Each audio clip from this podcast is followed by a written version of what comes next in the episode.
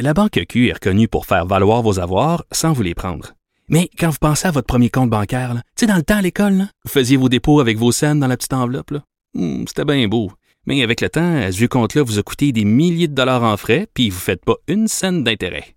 Avec la Banque Q, vous obtenez des intérêts élevés et aucun frais sur vos services bancaires courants.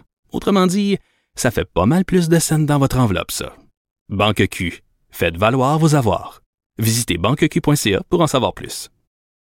Vincent, hier, euh, dans l'actualité, on avait le dossier euh, des... euh, des consignes des, euh, des bouteilles de plastique, de verre, euh, de la SAQ et autres qui revient dans l'actualité, mais là où on a vraiment l'impression que la CAQ a, glissé, là, que la CAQ était plus contre la consigne, mais est en train de glisser en faveur de la consigne. Oui, parce qu'on qu'on devrait élargir la consigne aux bouteilles de plastique, entre autres, mais aussi euh, aux, euh, aux contenants de verre. C'est ce qu'on bon, on débattait hier. Le cabinet du ministre Benoît Charette qui a présenté ce scénario à certains représentants de l'industrie dans les, les derniers jours.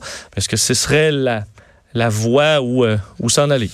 Ça fait réagir parce qu'évidemment, euh, nous, euh, bon, comme citoyens, on peut dire, hey, il faut qu'on ramène nos bouteilles, nos contenants, ça va être compliqué un peu. On va partir pour l'épicerie, puis là, il va falloir pour la SAQ, il faut déjà qu'on amène des contenants vides, encore bien plus que ce qu'on fait présentement avec les, canettes et bouteilles de bière. Pierre-Alexandre Blouin est PDG de l'Association des détaillants d'alimentation du Québec. Bonjour. Parce que si nous, euh, les, consommateurs, on a des choses à ramener, vous, c'est des montagnes à gérer une fois que tous vos clients ont ramené leur, euh, leur contenant. Ben, vous comprendrez que déjà à l'heure actuelle, on ramasse beaucoup de contenants. Vous l'avez mentionné précédemment. Euh, si on élargit euh, Mais d'autant c'est rien, c'est contenants, rien comparé à ce qui s'en vient. Là. C'est réellement rien. Là. C'est, ce n'est qu'un début, euh, apparemment, selon, euh, selon ce qu'on a entendu. Malheureusement, nous, on n'a pas eu droit à cette présentation-là encore.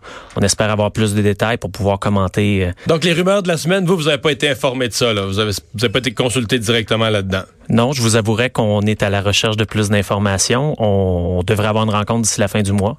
Mais pour l'instant, on- n'a pas plus d'informations que vous comme, euh, comme consommateur. Par contre, ce qu'on sait, c'est que on parle d'un scénario qui devrait englober à peu près 3,5 milliards de contenants additionnels.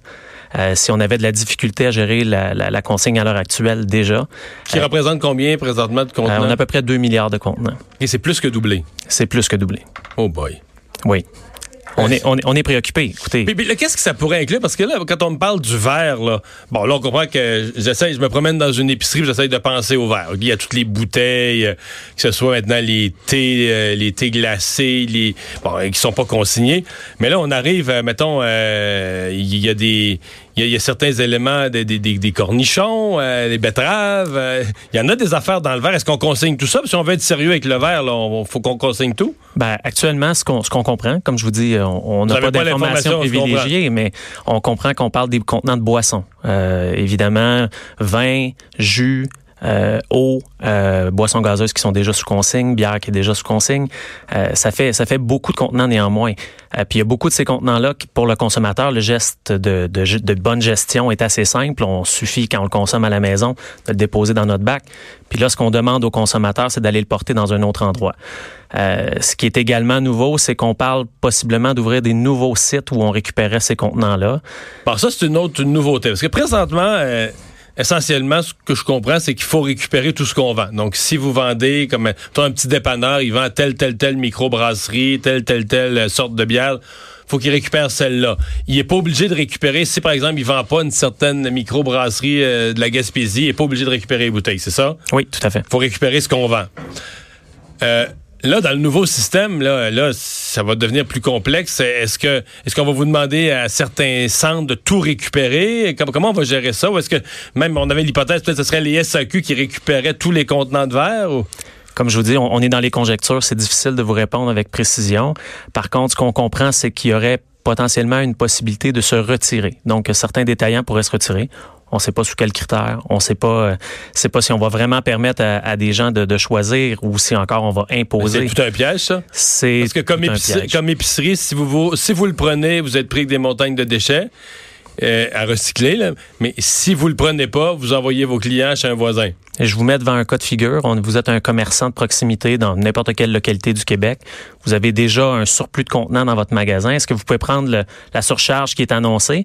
Donc, vous êtes comme obligé de vous retirer, puis vous allez laisser le, le- le trafic à un grand commerce qui est en périphérie de la ville. Qu'il y a plus de pieds carrés, qu'il y a de la possibilité d'expansion qu'on n'a pas, mettons qu'on est coincé dans un centre-ville. Donc, notre inquiétude au niveau de l'équité réglementaire à ce niveau-là est très grande parce que on va finalement décider qui est le gagnant, qui est le perdant dans le système, alors que le, le but au départ, c'était de bien gérer des contenants. Là. Donc, euh, on a beaucoup d'interrogations, puis on va avoir, euh, on espère avoir des réponses au niveau du ministère.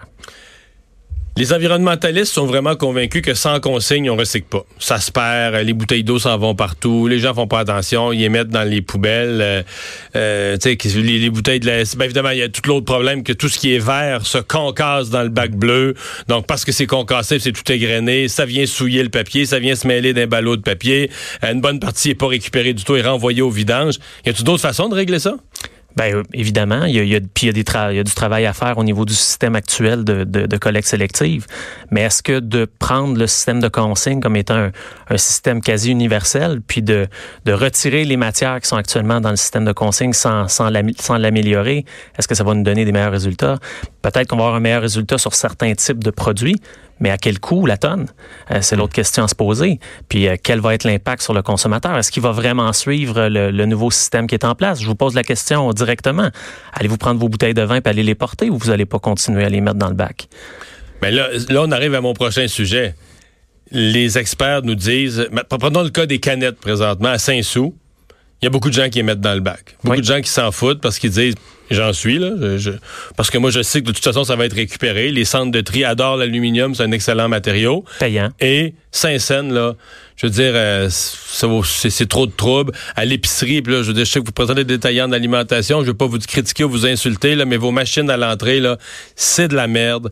Euh, c'est dégueu. On vient main, on commence notre épicerie, on a les mains tout sales, tout collantes. Il y a toujours du monde, des files d'attente.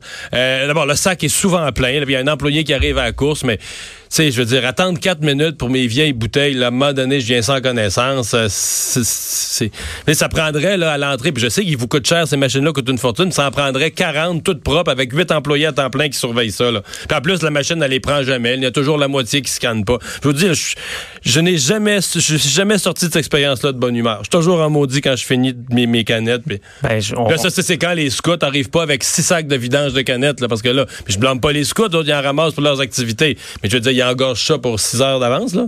Ben, on comprend tout à fait votre frustration, puis on l'entend fréquemment aussi. Je vous dirais, on, on pourrait rajouter une petite couche. Euh, vous saurez que nos commis sont Vous allez pas, pas m'en rajouter, là? Je suis assez craqué de même, non? nos petits commis sont pas très heureux de quand on leur dit aujourd'hui tu vas aller trier des bouteilles, c'est ça ton travail aujourd'hui. Aujourd'hui tu vas nettoyer la, la, la machine récupératrice.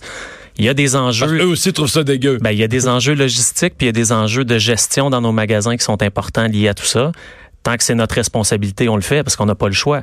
Mais évidemment, on a, on a très peur d'un élargissement de la taille qui est proposé par euh, supposément. Parce que là, par le nombre de contenants différents, c'est... Ben, des bouteilles de vin, premièrement, on n'a pas le matériel pour ça non plus. Est-ce qu'on va se mettre à empiler tous les formats différents euh, sur des palettes? Donc, on va imaginer l'espace qui va être nécessaire pour trier ça. Ou encore, ils vont nous dire, vous devez installer des, des, des crushers de verre dans les magasins. Là, imaginez le bruit en plus, le poids de tout ça à, à déplacer dans les magasins. Euh, c'est une solution qui peut apparaître très, très pertinente, euh, très intéressante, mais quand on regarde les enjeux logistiques, euh, ça devient beaucoup moins euh, facile à- à- comme solution. Ensuite de ça, qui vient récupérer ces matières-là dans nos magasins? Euh, qui va, euh, à quelle récurrence, euh, comment est-ce qu'on va desservir des régions rurales euh, qui sont moins accessibles? Parce que là, on augmente énormément le flux de matière, donc il va falloir passer plus souvent dans les magasins également. Ouais. Le bac bleu dans tout ça, Ben, le bac bleu, il faut, il faut continuer à investir à l'intérieur. mais là, si on fait ça, on comprend qu'on abandonne. Je sais que les... Quand je dis ça, les environnementalistes veulent m'assassiner, mais je veux dire, faire ça, excusez-moi, c'est abandonner le bac bleu. là. Si on enlève, je sais pas un quart ou un tiers des matières qu'elle est dans le bac bleu, le bac bleu va devenir un bac à papier, là, essentiellement. Ça ressemble à ça, oui. Puis en plus, toutes les entreprises qui mettent des matières, vous parliez tout à l'heure du pot de mayonnaise ou du pot de, de ketchup, euh, ces matières-là vont être encore dans le bac, mais on va répartir la facture entre ces différents produits-là qui se retrouvent là plutôt que l'ensemble des matières qui étaient, qui étaient à l'intérieur. Donc, euh, on peut s'attendre à des va augmentations coûter plus cher. et va finalement probablement Ouais, nécessiter une augmentation Vous, vous des allez me coûts. dire que ça va être, ça va être refilé au consommateur par la force des Évidemment. choses? Ouais, Ouais. ouais, c'est toujours ça. C'est pas fini ce débat-là. Euh, euh, là, si vous me dites que vous n'avez pas été consulté, j'ose à peine vous poser la question. Est-ce que vous avez pu faire des représentations au niveau de- du gouvernement de la CAQ? On a eu des rencontres préliminaires au, niveau du nouveau gouvernement, mais on n'avait pas ce, cet élargissement-là dans notre dans notre vision. Donc, euh, évidemment, ça vient de changer un peu la donne, puis on va devoir consulter euh, consulter les élus, évidemment. Merci beaucoup d'avoir été là, Pierre-Alexandre Blouin, président de l'Association des détaillants en alimentation du Québec. Merci.